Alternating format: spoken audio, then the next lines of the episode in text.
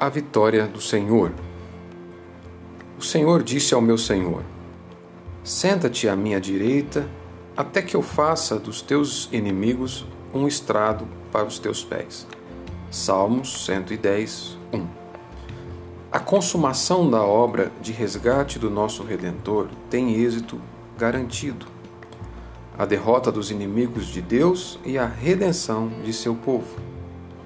Portanto, devemos, ao meditar nessa boa nova, ser tomados de um inevitável senso de louvor e adoração.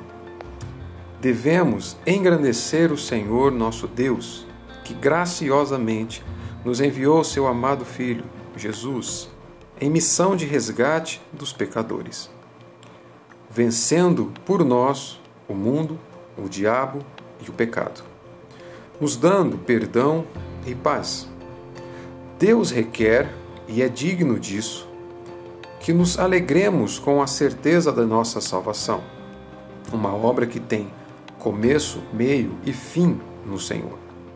Deus Pai elegendo e predestinando seu povo, Deus Filho os redimindo e perdoando, e Deus Espírito Santo os selando e santificando.